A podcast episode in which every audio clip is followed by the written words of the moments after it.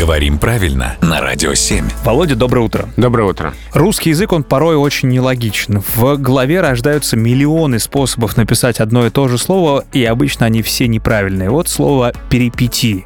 Как правильно пишется? Книжное слово непростое и заимствованное, и здесь поэтому надо просто запомнить порядок букв. Угу. А вообще, когда мы в школе учим приставки, то обычно школьникам предлагают запомнить, что в русском языке есть приставка «пере», и нет приставки «пери». Угу. На самом деле приставка «пери» существует только не в русском языке, а в иноязычных словах, греческая приставка, которая сейчас в русских словах не выделяется. Я Она знал, что нас спряталась. обманывали в школе. И вот в слове «перипетии» тоже спряталась та, та самая греческая приставка.